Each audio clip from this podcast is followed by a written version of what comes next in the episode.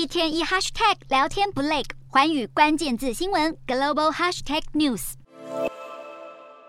这一节的环宇大话题，先带您来关注今年诺贝尔物理学奖得主，由美国物理学家克劳泽，还有法国物理学家阿斯佩，以及奥地利物理学家。赛林格他们共同获得，要表彰他们各自进行量子纠缠实验，证明可违反贝尔不等式，使得量子科学现在进入下一个里程碑，对于当代的量子电脑建构还有量子测量技术是有重大的贡献的。那我们进一步来看到量子的潜力，就在于利用量子物理的属性来执行计算的量子电脑，能够以极高速进行复杂的运算，来解决标准电脑解决不了表的问题，而且是在能够几分钟之内就可以解决。例如，量子计算可以应用应对气候变化、开发新药物，还有改善人工智慧。而这方面又有巨大的军事应用潜力。好，接下来我们就来看到。国际战略研究所在二零一九年的一份报告中就提到，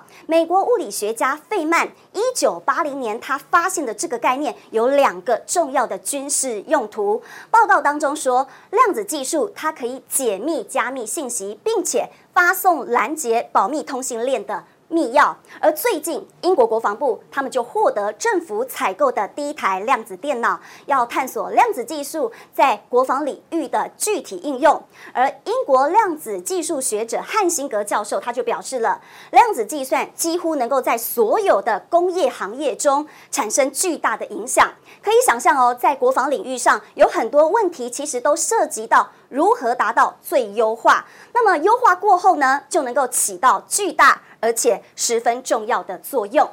好，接下来我们要看到，虽然这个量子电脑潜力巨大，但是要完全实现它的潜力，更需要花费时间。而中国正在行动当中，中国现在砸下重金，高度研发量子科技。来看到五角大厦二零二一年的中国报告当中就提到。中国继续寻求具有极大军事潜力的重要科技和领导地位。报告也说，中国第十四个五年计划的一个优先要务就是量子科技，而且中国有意在二零三零年前在卫星上要安装量子加密通信能力。那么，另外，美国市场研究公司资深的分析员也表示，量子能够帮助探测潜舰，还有逆踪飞机等军事装备。甚至还能够突破古典算法，对另一个国家的军队来进行监督哦。那么，台湾学者也表示，台湾、美国或欧盟都可能是中国发动量子计算的